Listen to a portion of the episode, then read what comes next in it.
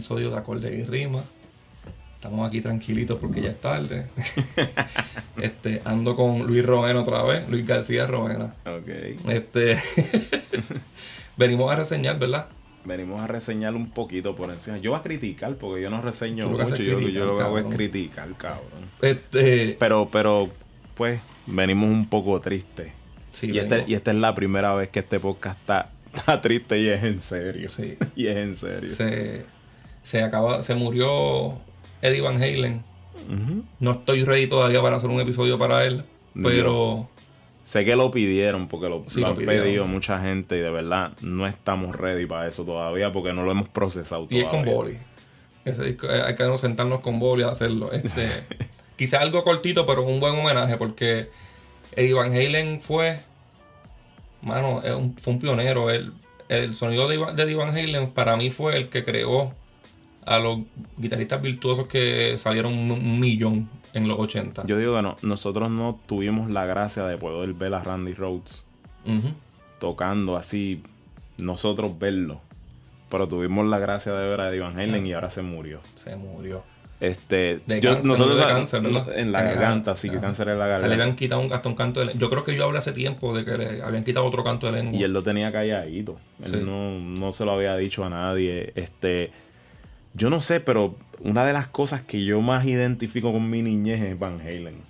Porque obviamente, o sea, estaba en todos lados. Panamá y John fueron como que el soundtrack de los 80. Sí, de verdad. Y, y si tú no tuviste hermana, pues puede ser que pues no, no sientas lo que yo sentí, Ajá. porque yo tenía una hermana que obviamente le gustaba Van Halen. No Ajá. estoy diciendo que Van Halen es rock de mujeres.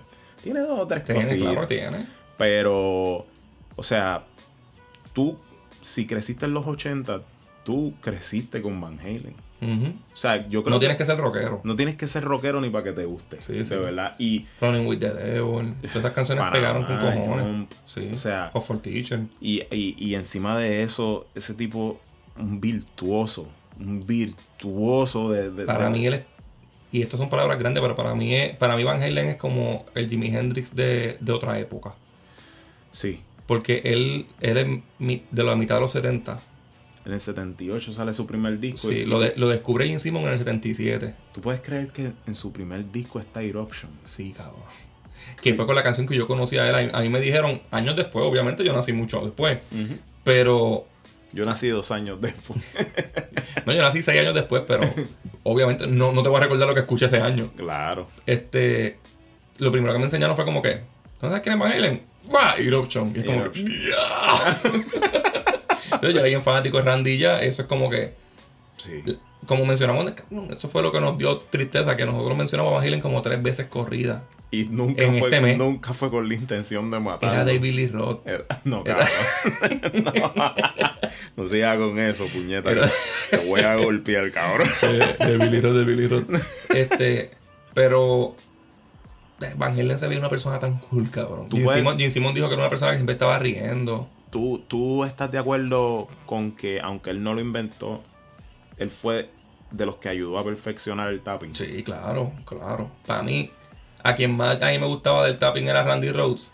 Y yo creo que él es más. Bueno, él, él lo hizo antes también. Y. Pero tuvo más tiempo. También Ajá, es, tuvo es más como, tiempo. como dijimos, es injusto. Pero. Randy no era solo tapping. Lo que pasa es que Randy, el solo de Crazy Train es tapping. Y ese es el solo bien famoso de él, aparte del de Mr. Crowley. Pero Van Halen tenía mucho, desde Eruption él está tapeando. Que el mismo Gene Simmons dice, haz eso que tú hiciste con la guitarra ahí en ese estudio. Fue un innovador. Gene. Sim- Gene Simmons le grabó el demo, el primer demo. Y le dijo, ahora te toca a ti. Y le filmó, el mismo año lo filmaron. Fue de verdad un innovador. Yo creo que este fue de los primeros músicos que empezó a hacer crossover en otros géneros. Ujú. Y, y dicho por Quincy Jones mismo, yo lo retuiteé hoy.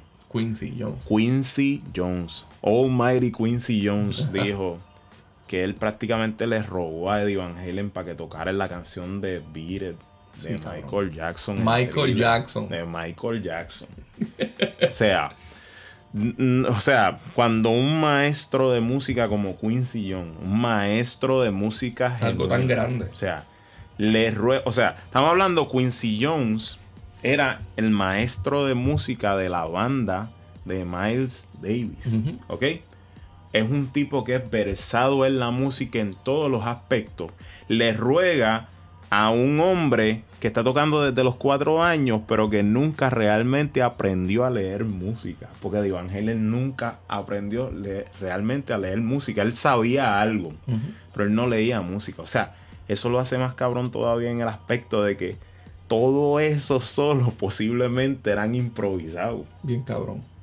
¿Entiendes? y, y, eso es un genio musical. Para mí lo que murió fue una de las personas más importantes de la música. Una persona más importante en el rock. Eso estaba más decirlo. Eddie Van Halen fue tan grande que cuando tú escribes rock o escribes guitarra en un iPhone sale el, emoji que sale es una guitarra roja. Y ninguno de los Beatles usaba una guitarra roja. tiene que ser de Van Halen. Tiene que ser de Van Halen. Eso. Maldita sea la madre 2020. Sí, mano. Little eh, Richard, Van Halen. Y, esta sí que me dolió, puñeta. Sí, esta, sí que me esta no, no, nos va a tripio con cojones. y yo nunca he sido fanático de Van Halen por The Billy Rock, como lo he dicho, pero. mano, Van Halen, tú me preguntaste, ¿pero te gusta Van Halen? Pues claro, cabrón. Eddie era Eddie. Sí, mira, hablando ya, vamos ahora a otros que están por irse también. ACDC te sacó una canción. Sí. Shot in the Dark. Y le quedó cabrona. Sí, hecho les quedó en la, en la, fórmula de ellos, les queda perfecta. No hay manera de fallar. Cuando ellos son ACDC, perdona la comparación, pero ACDC, cabrón, es el Ricardo Montaner del rock. Cabrón. No, te lo digo, tú sabes por qué. Tupac conmigo y ahora esto. Ricardo Montaner nunca se sale de la fórmula y por eso toda su música queda cabrona. Ricardo Montaner nunca ha sentido la urgencia de grabar en inglés, ni Luis Miguel tampoco. Porque realmente él comprende que su público no está ahí. Sí. Y él está contento con su público. Pues eso es ACDC. O sea, ACDC ellos no tienen fanáticos hombres, fanáticos mujeres, ellos tienen fanáticos que beben. Exacto. La música que dice es para ponerle una barra y queda cabrona. Exacto. Y para, hacer, una película de los 90. Ahora quizás. De, de, bikers. Ahora quizás es cuando único. Ellos sufren porque no hay barras por ahí casi, pero es una canción que, que es happy, que te pone feliz, que es muy bueno. ¿Tú te imaginas una película de, de, de, de bikers, de ganga, con un rap, cabrón? No, eso tiene que ser con Hellbells. Tiene que ser el verso Motorhead.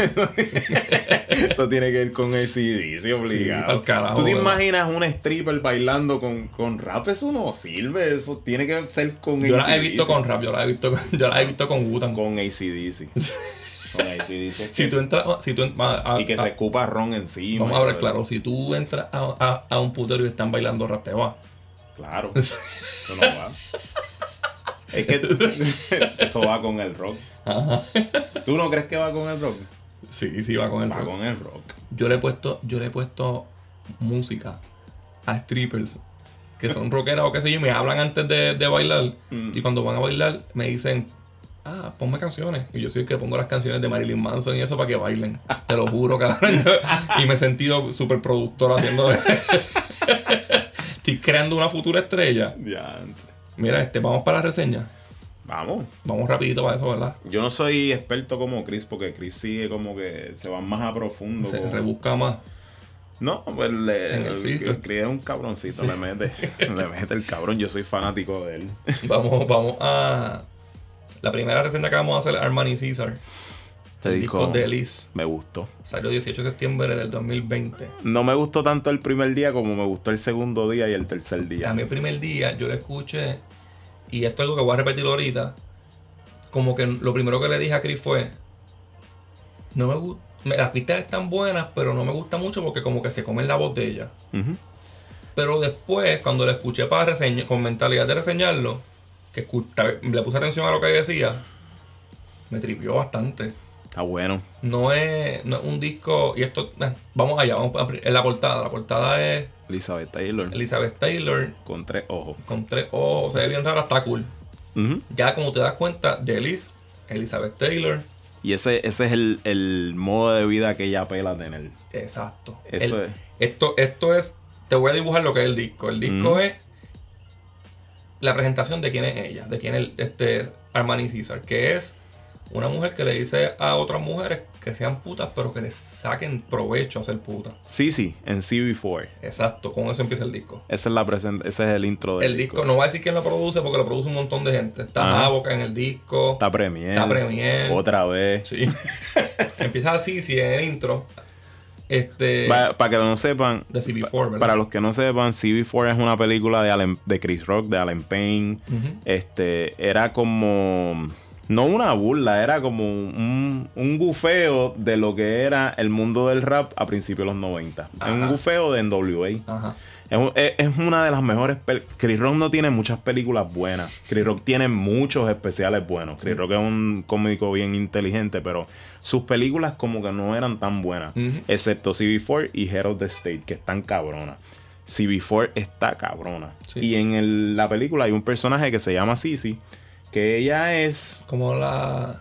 lo, lo que ella describe que quiere ser en el disco. Sí, O sea, mira, en, la escena que ponen, el sampleo que ponen de la película, eh, sale, una muchacha- sale una de ellas explicando que el culo de ella sale moviéndose en el video de MC Hammer. Exacto. Entonces la otra sale explicando que una teta de ella sale en el video de Eric, Eric B. B. Ujú. Y después ella le dice, si ustedes están haciendo eso y no están sacándole nada a cambio, son unas putas. Son unas Si sacan, ajá, si sacan, si le sacan un carro, una casa, una mensualidad, pues ya tú eres una businesswoman. Exacto. Y es verdad, cabrón. Porque eso es lo que te da, chavo, to pay for your own meals, Ajá, como ella por tu dice. punani. Entonces, nada, con este intro te explica lo que viene en el disco. Yo, yo ese disco, por lo menos de lo, de lo que yo ¿Qué escuché, tú esperabas de esto? Nada. o sea, realmente no esperaba nada, porque yo no sabía ni quién era tú no sabes dónde salía esto. No. ¿Este, este fue tu inicio a Griselda o no? no, no, No, tú habías escuchado a Conway. Ya yo había escuchado a Griselda y a Conway como tal, al grupo como tal de Ujú. Griselda y todo. Pero yo no, no sabía de ella. Pues la primera vez que lo escuché dije, ok, esto es otra Little Kim más.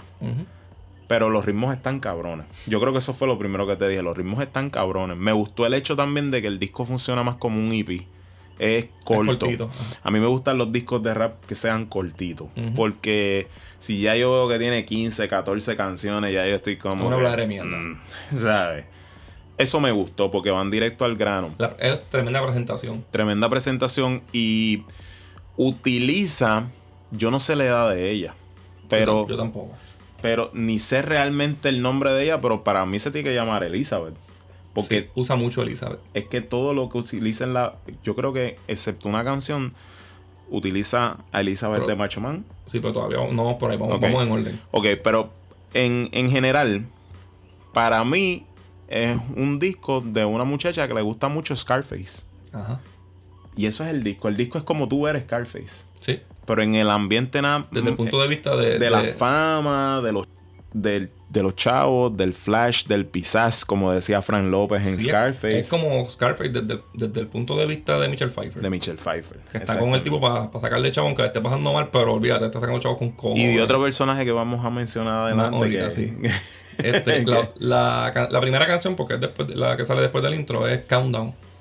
Y empieza. Vamos a. Yo lo he escrito un montón de veces, pero esta es la muchacha de Griselda. Y es lo nuevo que tiene Griselda, aparte de ellos tres, que son Conway, The Machine, Benny the Watcher y West Side Gun. Este. es como Foxy Brown en The Firm. Ajá. Sí, sí. Pues empieza con un beat griseldoso. Gris- eh, Para mí Griselda se, se distingue por las pistas esas bien pesadas. Ellos son, eso ellos son gangsters, como tal. Ellos lo que hablan es de, Es como de droga y de calle. escuchaban mucho. Yo siento que ellos escuchaban mucho a Reza.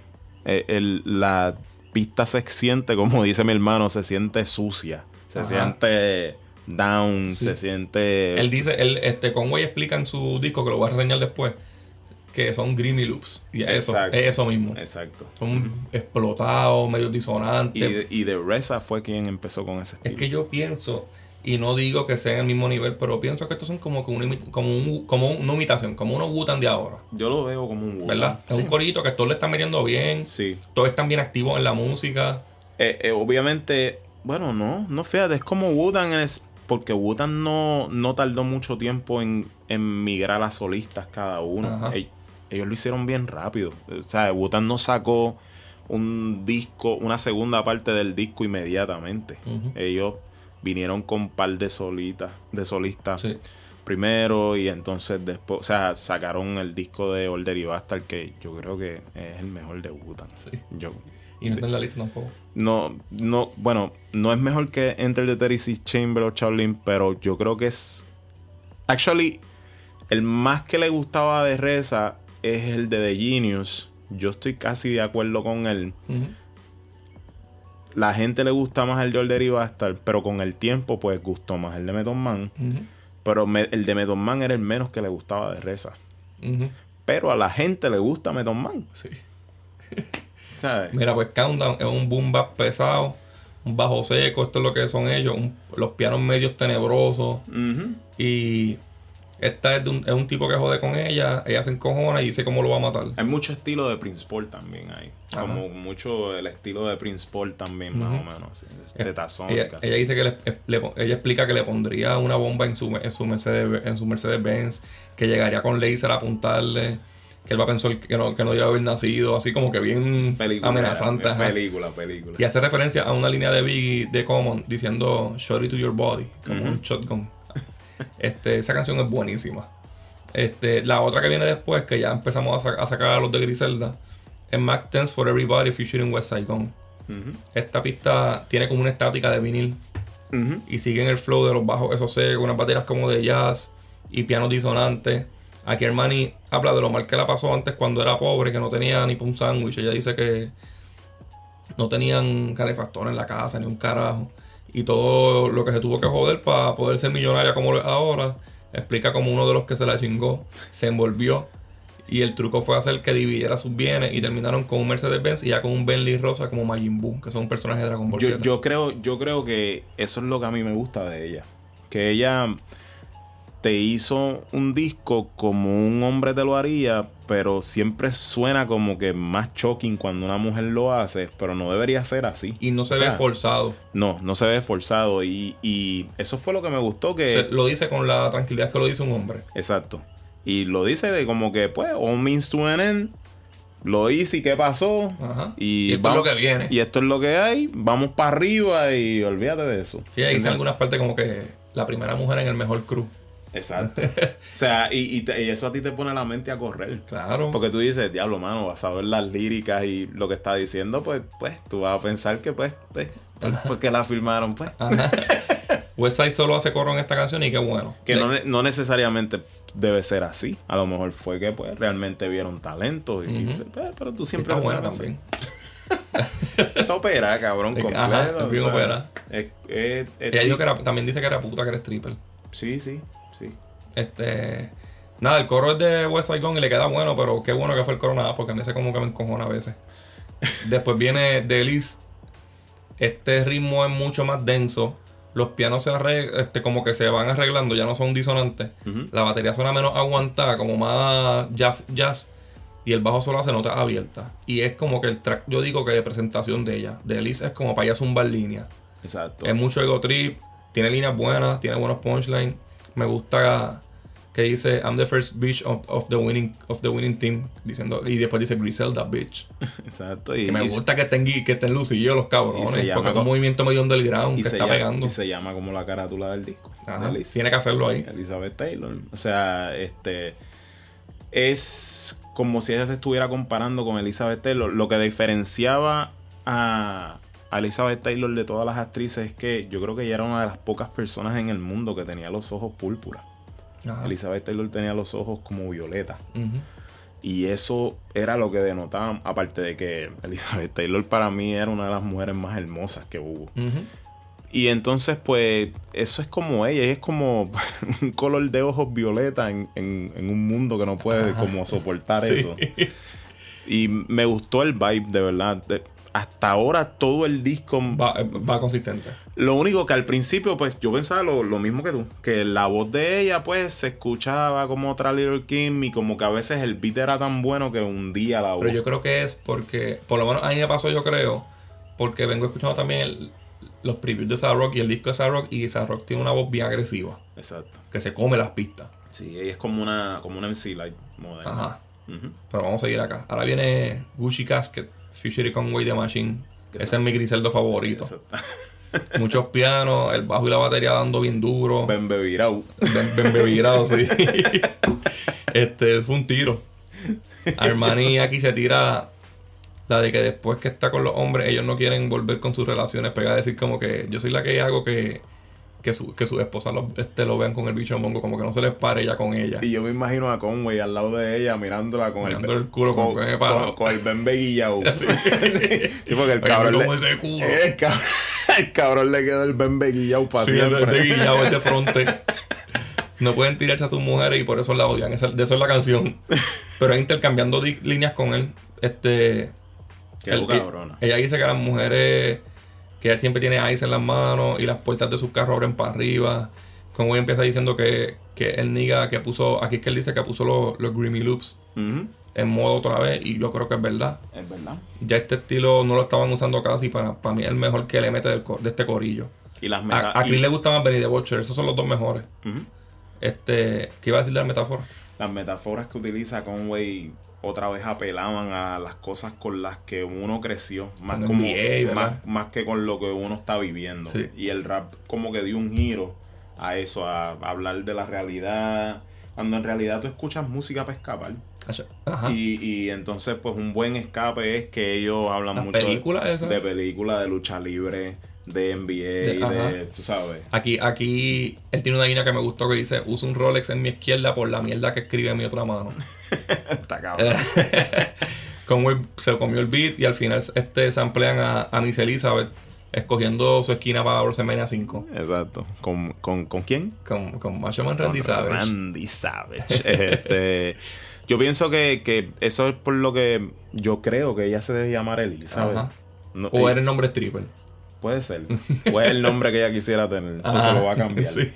Porque ya van tres Elizabeth, Sí, ¿verdad? sí. Aunque, aunque pues ya mismo viene una que no es Elizabeth. Ya mismo, ya mismo. Este, después viene Drillorama, featuring Benny the Butcher. Sale el primer trap del disco. Es un beat pesado y movido a la misma vez.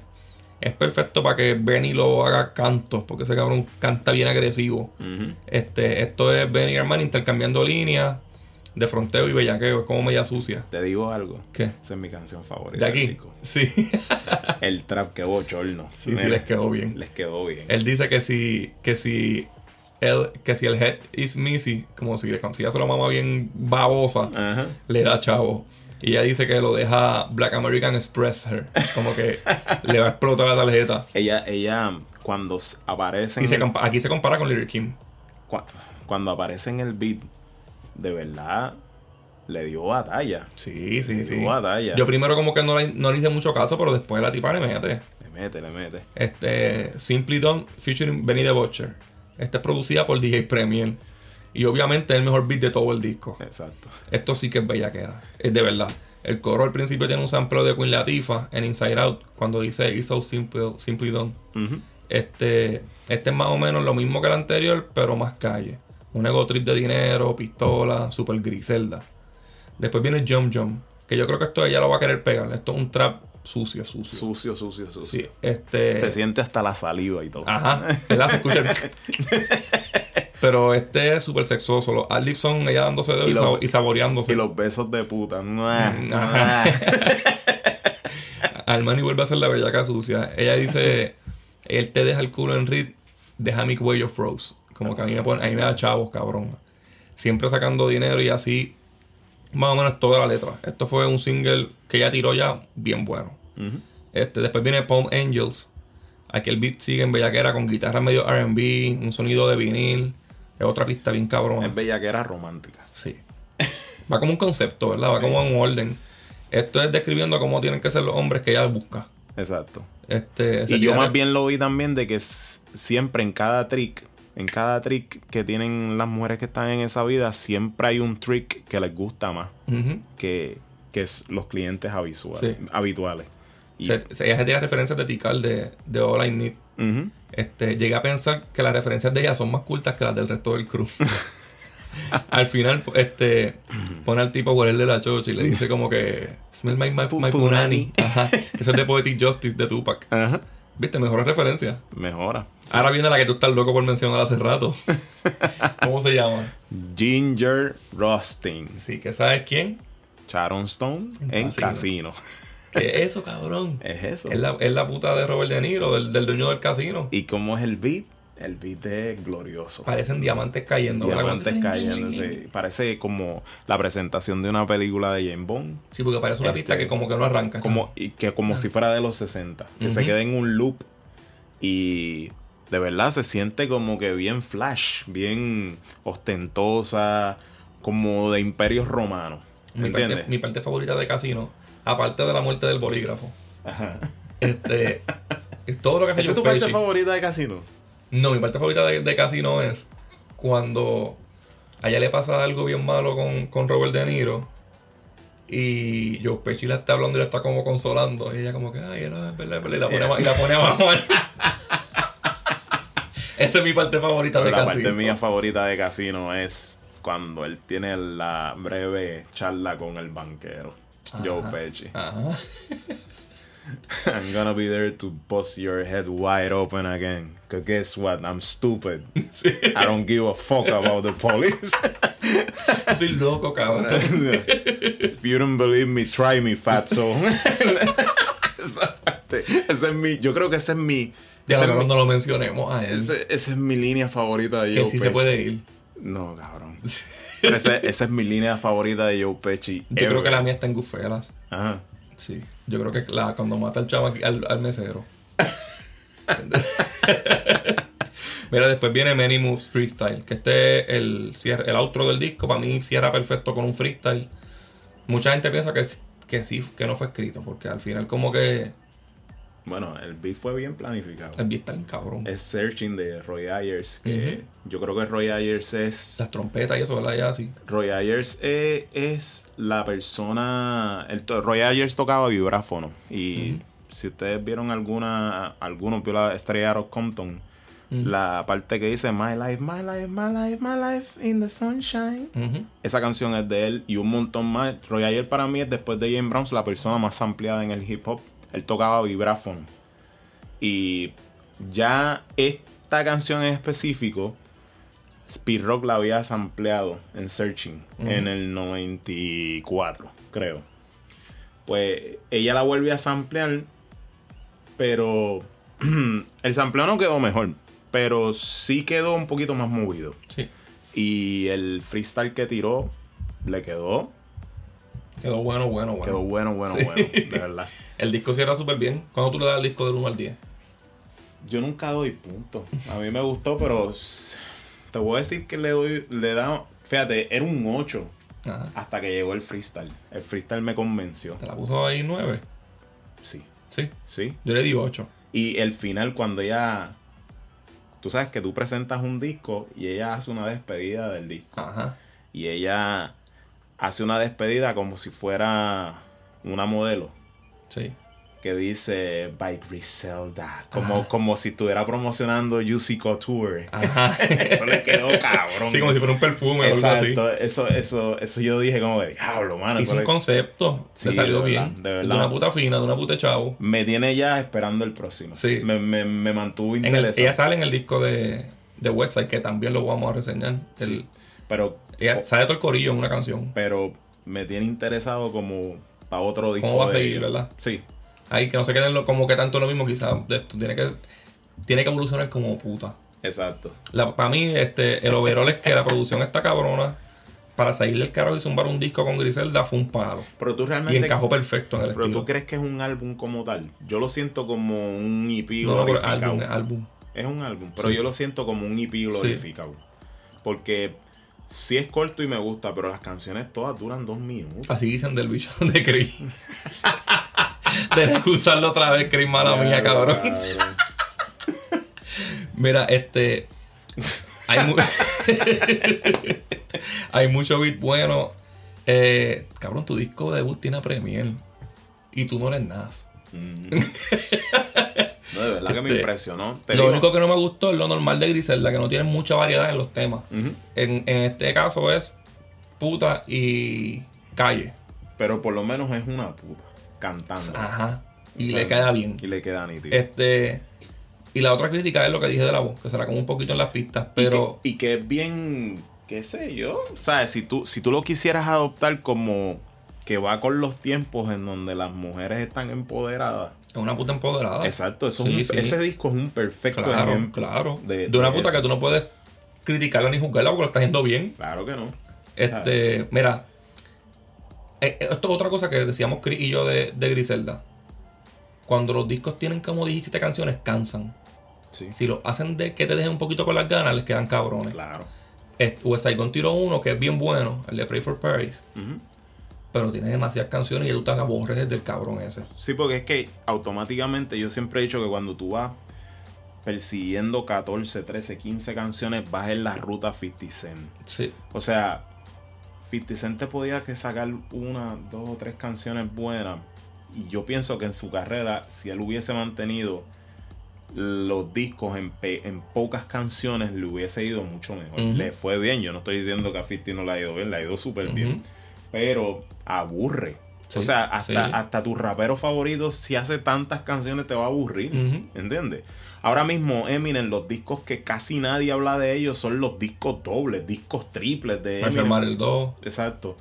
Y, y de verdad, no es que tienen sus dos o tres canciones, pero las dos o tres canciones buenas se pierden en lo extenso que es el disco. Ujú. ¿Entiendes? Irónicamente, mi disco favorito de este año tiene 22 canciones, ¿verdad? Ajá. El de Ruggedman. El de Ruggedman. Tan a cabrón de las me- 22. que está cabrón. que, que yo creo que es por eso que es mi disco favorito. Y yo creo que va a ser mi disco favorito, por lo menos quizás de la década. Porque es que nadie, nadie mantiene como esa precisión, de verdad. Por 22 Eso canciones. es como si tú estuvieses, porque estuvo como 7 años sin tirar disco. Ujú. Eso es como si tú estuvieses todo ese tiempo haciendo música y al último escogiste lo que en verdad estaba bien cabrón. Es como si tú hubieses grabado una canción por año y dices, esta canción hubiese sido un palo este año, pero no la voy a sacar. Ajá. Esta- y haces otra el otro Sí. año. Esto hubiese sido. Porque tú te mantienes refrescando, o sea, porque se ve que se hizo poco a poco, porque tú no sientes que las canciones están rush ni con un delivery date. Ni que tratan, ajá, que tratan de lo mismo. Exacto. Tratan de O sea, muchas cosas. Cuando tú a veces estás como músico con un delivery date, por eso es que tiene dos o tres que sorprenden. Y otras para rellenar. Y otras para. Y casi todo el disco termina siendo un relleno. Un relleno, sí. Exacto, pero cuando se cogen su tiempo, a menos que no estén en una fase de experimento. Por Por ejemplo. eso a mí me gustan los artistas. Eso es. Yo no escucho música underground porque, ay, eso es la música rara. No, cabrón. A mí lo que me gusta la música underground es que tiene menos relleno. Porque no tienen una obligación de sacar este disco mañana. Y sacar el disco cuando sale el bicho.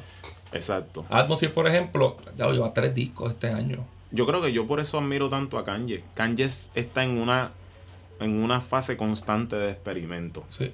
Y como es su jefe, Exacto. y el loco, Tú escuchas The Life of Pablo y no se escucha como. ningún disco de él se parece al otro. ningún disco se parece al otro. Y eso, y eso es respetable en un artista. Quizás los primeros tres discos de él. Que están cabrones. Exacto, son los primeros dos discos de Lady Gaga, por decirlo así. O sea, te, te- te voy a atrapar, después te voy a enseñar mi talento. Que eso es lo que yo pienso que Lady Gaga también hizo. Te voy a atrapar siendo rara, porque la controversia es lo que pega. Pero después te voy a enseñar mi verdadero Sí. talento. Y eso fue lo que ella hizo. Kanye lo hizo también. Kanye para mí es tremendo en sí, pero para mí Kanye lo que está duro en, como en la producción. Sí, no, fíjate, yo pienso que Kanye rapea mejor de lo que muchos dicen, Sí, sí. Pero no creo que está ni cerca de los mejores. O sea, No, no, tampoco. para mí él hace un disco con Jay-Z, eso es un abuso. Jay-Z Sí. lo, Jay-Z lo mata, pero em, sí, esa es la verdad. Pero a la misma vez da la liga. Sí. No luce mal con nadie. Exacto, pero tú no escuchas, tú escuchas un disco de Jay-Z sacando el Black Album, por favor. ¿verdad? Que no está producido por Kanye y tú haces mm, mm, Ajá. eh, no se escucha, no se escucha igual. Kanye produce muy cabrón. Kanye produce muy cabrón. Sí. Kanye, porque Kanye otra vez sabe de música. ¿Sabe? Y para mí, a mí me sorprende porque él es joven. Para saber tanto lo que él sabe, para rebuscar y usar los samples que él usa, lo encuentro muy joven. Kanye, Kanye utilizó Creative Source en un sampleo de The Game en su segundo disco. ¿Quién carajo, quién carajo utiliza Creative Source? Sí. Todo el mundo cuando, ¿sabes? Cuando salió You Wouldn't Get Far, Far, todo el mundo pensaba que esa era Diana Ross. Y no es Diana Ross. Es un grupo bien, bien viejo que no pegó mucho. Lo que pegó fueron como dos discos. ¿Quién puñet usa Creative Source? Ahí es donde tú sabes dónde está el ingenio de Kanye. Sí, sí. ¿Entiendes? Mira, vamos a reseñar el otro que nos vamos ya mismo. Y este es corto, ¿verdad? Sí. Bueno, el disco no es corto. No. Se llama el de Public Enemy, que salió el 25 de septiembre. Se llama What You Gonna Do When the Grind Goes Down. ¿Quieres reseñarlo canción por canción como Armani Caesar? No. ¿O quieres, vamos a darle algo por encima? No porque, no, porque es muy largo y, es- y es- este disco es, es más o menos un sampleo de, de sus 17 me- canciones. Es un sampleo de sus mejores canciones. Yo entiendo que así. este disco es. El target es la nostalgia. Apela demasiado a la nostalgia y a sus fanáticos noventosos Claro. Y, Claro. y ochentoso. y ochentosos. Y a- apela mucho al, al, al, fana- al puro, al puro rapero que no quiere escuchar el hip hop al- nuevo, que se quiere quedar en eso. Porque ellos no tratan de darle update a nada. Y están, y están tratando de aprovechar los tiempos también que se están viviendo con el Black Lives Matter. Pero yo pienso que eso. pudieron haberlo aprovechado mucho mejor. Claro. Porque ellos tienen. Es, es Public Ajá. Enemy. Y Es los van a escuchar. Es Public Enemy. Pero ahí es donde está el problema. Ya toda esa idea para mí es disonante. ¿Ok? ¿Por qué? Porque Chuck D se traicionó él mismo y traicionó al grupo. Chuck D se puso en una campaña política. ¿ah? con Bernie Sanders y se unió Y a lo que Y él votó a Flavor Flav. y votó a Flavor Flav por un blanco del establishment Ajá. Y se traicionó a él mismo porque se convirtió en lo mismo que él lleva condenando desde que empezó el grupo. O sea, yo tengo como una disonancia cognitiva con ese mensaje que él está tratando de... O sea, pues se perdió Bernie Sanders y volvimos a ser revolucionarios. Cabrón. No. No. O sea, fallaste. Quisiste ser parte. O sea, tú me vas a decir a mí, ¿verdad? Que como Bernie Sanders es, vamos a decirlo, pues lo que dicen la izquierda americana, ¿verdad? Que para mí, Ajá. tú te aliaste con él simplemente por las expresiones que ha hecho con, con- con los años a un pendejo que está metido en la política de los, desde los 60 y no ha logrado un solo cambio. Cuando tenía, cuando era joven, cuando era fuerte, cuando no ha logrado un solo cambio para bien estando. Mi hermano, usted se juntó con alguien del establishment Ajá.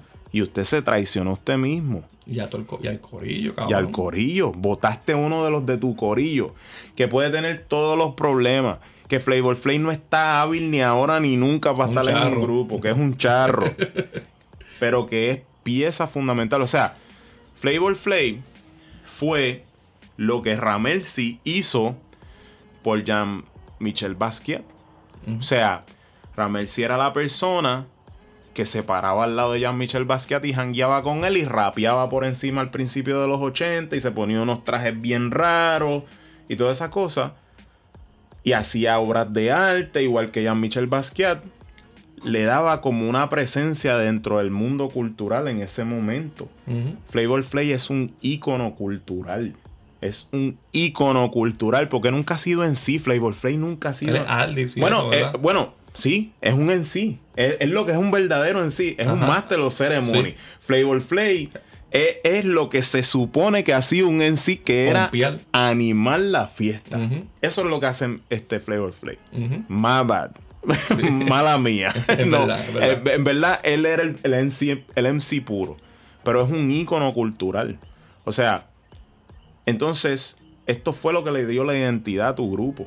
Esto fue lo que le dio. O sea, muchas personas no miraron a Public Enemy ni siquiera a lo mejor por las líricas que decían o por el contenido o por la voz de Chuck D. yeah, boy. Todo es. O sea, tú sabes lo que es que tú tiras mil líneas diciendo información o un mensaje y la gente que más, lo más que recuerda de Public Enemy es Yeah, boy. ¿Verdad, cabrón? Tú sabes. Entonces tú te deshaces de eso porque no quiso apoyar a Bernie Sanders. Ujú. Tú eres un feca, tu disco es un feca. Esa es la que hay. Tú no te lo comes. No, no me lo como. ¿No te gustó ni Fight the Power Remix? Hay mucho de lo que hay en el disco me gusta.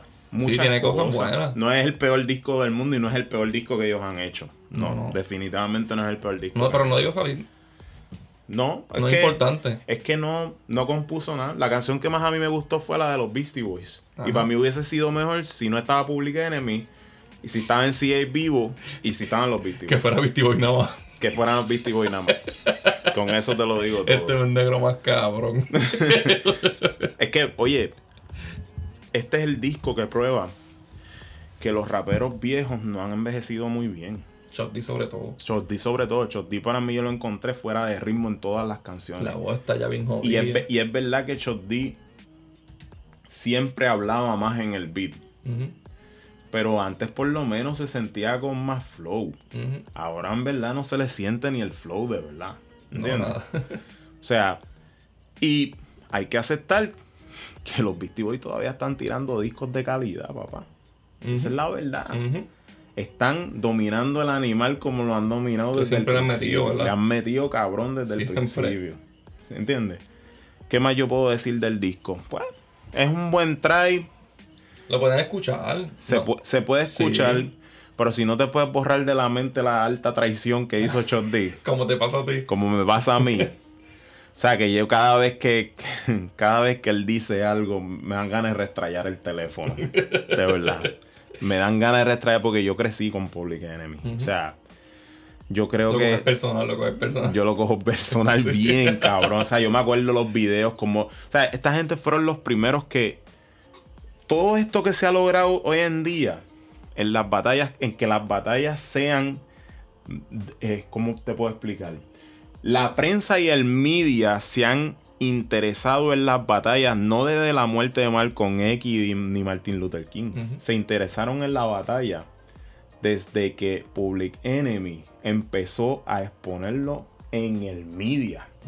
O sea, cuando hacían videos, que ellos ponían en los videos de gente sobornando jueces, sobornando abogados, sobornando gente del Departamento de Justicia.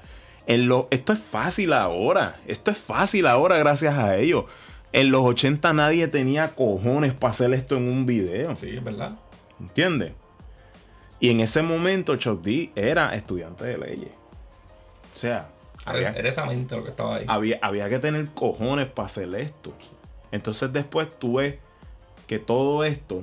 O sea, John Connor en Terminator 2, ¿qué fue lo que le pusieron? Una camisa de Public Enemy. Ujú. ¿Por qué? Porque John Connor iba a ser el líder de la resistencia que nos iba a liberar a todos de las máquinas, la guerra de, la, de, Ajá, de las máquinas. Mira para allá lo que utilizó Jane Cameron y todo el Ese tiempo. su uniforme de Superman. Exacto, eso, eso- o sea, eh, la, la t-shirt de Public Enemy era exactamente el emblema de Superman o el de Batman. Ajá, para. Denotar, este tipo va a ser el líder de una resistencia. Así de importante Public Enemy fue en, en- en el pop culture, en, en- en la historia de Por eso es que yo esperaba más contenido actual, mano. De Public Enemy. Porque ellos eran los más que como que debieron meterle para este, para este año. Yo siento que no es que esté actual, es que simplemente en la voz de ellos para mí ya no Ya es no creíble. sale. Ya no sale. Ya yo, no sale. yo quiero llevar, antes de irnos, quiero tocar un punto de que es, es un poquito sensible porque está empezando a pasar ahora mismo con el hip hop. Ok. Porque el hip hop lo que lleva son de popularidad, son cuántos años, como desde los. Desde los 70. ¿Verdad? Ujú. Que ahora es que están poniéndose viejos los primeros artistas. Lo que pasa es que el Golden, o sea, el, el, el, Golden Era. el Golden Era, o sea, su mejor momento, está el Golden Era, que es el del 80, pero el- su mejor momento es el de los 90 porque ahí fue donde se le empezó a dar más amplitud musical Sí, sí. Al, al género. Pues yo entiendo que esa gente ahora mismo es que se está empezando a poner vieja Y todavía los- nosotros los fanáticos no como que no nos atrevemos a decir ese viejo que se quite ya. Porque lo respetamos con cojones hace 20 años. Claro. En el rock, como ya una cultura mucho más vieja, pues ya es bien normal decir, ya, esos cabrones, ¿cuándo carajo van a dejar de cantar? Por ejemplo, con Kiss. Ok. Todo el mundo es como que se van a seguir retirando, que se vayan para el carajo ya. Pues yo pienso, yo, Yo, pienso, pienso que con, Ch- con Chuck D, es un ejemplo, es uno que ya debe como que quedarse tuiteando. yo, yo pienso que, ok, mi pensar es el siguiente. Es bien difícil para mí decirlo, pero posiblemente los raperos de ahora, en un futuro, no van a ser tan retirables como, como los de antes, porque los raperos de ahora tienen más mentalidad de rockero. El rockero siempre ha tenido mentalidades de Peter Pan. Nunca vamos a envejecer, lo de nosotros es rockear, vamos a fiestar Esto es para joder, esto lo La mentalidad de un rockstar es siempre adolescente, siempre. Siempre adolescente. Pero lo que pasa es que el hip hop fue un género que empezó activándote conciencia. Muy maduro. Muy maduro. Exacto. Fue, esa es la palabra. Fue demasiado maduro desde el principio. Sobre todo esta gente, pues. Entonces, en este punto se sienten como viejitos regañones. Ujú. Cuando el hip hop está en un punto ahora mismo Ya parecen cantaletas. en donde están jodiendo. Lo que están es jodiendo. Ujú. Tú sabes. Que lo que están hablando es. de- en lo que habló también en su momento los, los raperos de nosotros, pero que siempre había las variaciones de que todavía había hip hop real. Porque eso es lo que, eso es lo que trata de hacer el hip hop, concientizar. ¿Entiendes? Se supone que esa es la idea de, de ese género. Claro, y de hablar de tu medio ambiente y de cómo tú sobrepasas los obstáculos de lo que te rodea a través de, de la música. Pero fue demasiado maduro desde un principio. Y entonces, quizás eso no le dio paso a evolucionar. Entonces, ellos están, en vez de evolucionando, haciendo downgrade. ¿Entiendes? De, evolucionando. de evolucionar, están haciendo downgrade a cantar temas más simplistas, más estúpidos, de hablar de fiestal y wow, y tú tienes un tipo que te hablaba hace 30 años atrás de cómo teníamos que seguir la lucha, teníamos que y ahora te está hablando de que hay que ir a olerle el punani. Una A Bernie Sanders. esa a, a Bernie Sanders. Eh, Mira, yo no le voy a dar rating al disco. No, yo no le voy a faltar el respeto porque yo, yo le tengo mucho amor a Sí, Public sí. Enemy. Se queda respect. No me gustó el disco. No me gustó. No me gustó porque simplemente para mí es disonante. Y musicalmente, vuelvo y te digo, tiene sus méritos musicalmente hablando. Tiene sus par de pistitas y par de cosas. Se puede decir que es de lo mejorcito que han hecho en los, últimos años. Sí, fácilmente, fácilmente. Es No, su- y se puede escuchar el disco. Claro. No es un asco, no, no es, no, no es malo. Yo no, yo no siento como que estoy hablando mal de es ellos. que yo esperaba otra cosa. Y es que yo siento como que simplemente ya el mensaje no está llegando. No. No está llegando. Mira, antes de irnos, pues quiero recomendar dos o tres canciones. Este, Bon Jovi, no, de Bon Jovi no, embuste, embuste. Chota, de el hermano de Tote King, tiró ganador. La canción se escucha medio pussy, pero empieza cagándose en Dios. y me gusta. Este, Jeffter, panita, sacó R2 Goes to the Hospital. Es música, es synthesizers, es como electrónico, se escucha Ok. súper bien. Vayan a escucharlo, Jeffster. Jeff, del nombre Jeff y Stir. Ujú. Eh, Alchemist sacó como un EP, The Alchemist, y tiene Stained Glass con West Saigon. Está buenísima, buenísima. Joe Bonamassa tiró Royalty. Buenísima. ¿Sabes quién es Joe, Joe Bonamassa? Sí, El tipo está duro. está durísimo. Es un, blues- es un guitarrista de blues de ahora. El disco nuevo de Willie the Kid está bien duro. Ya hablé con Chris para enseñarlo. Es- ¿Sabes qué me pasó?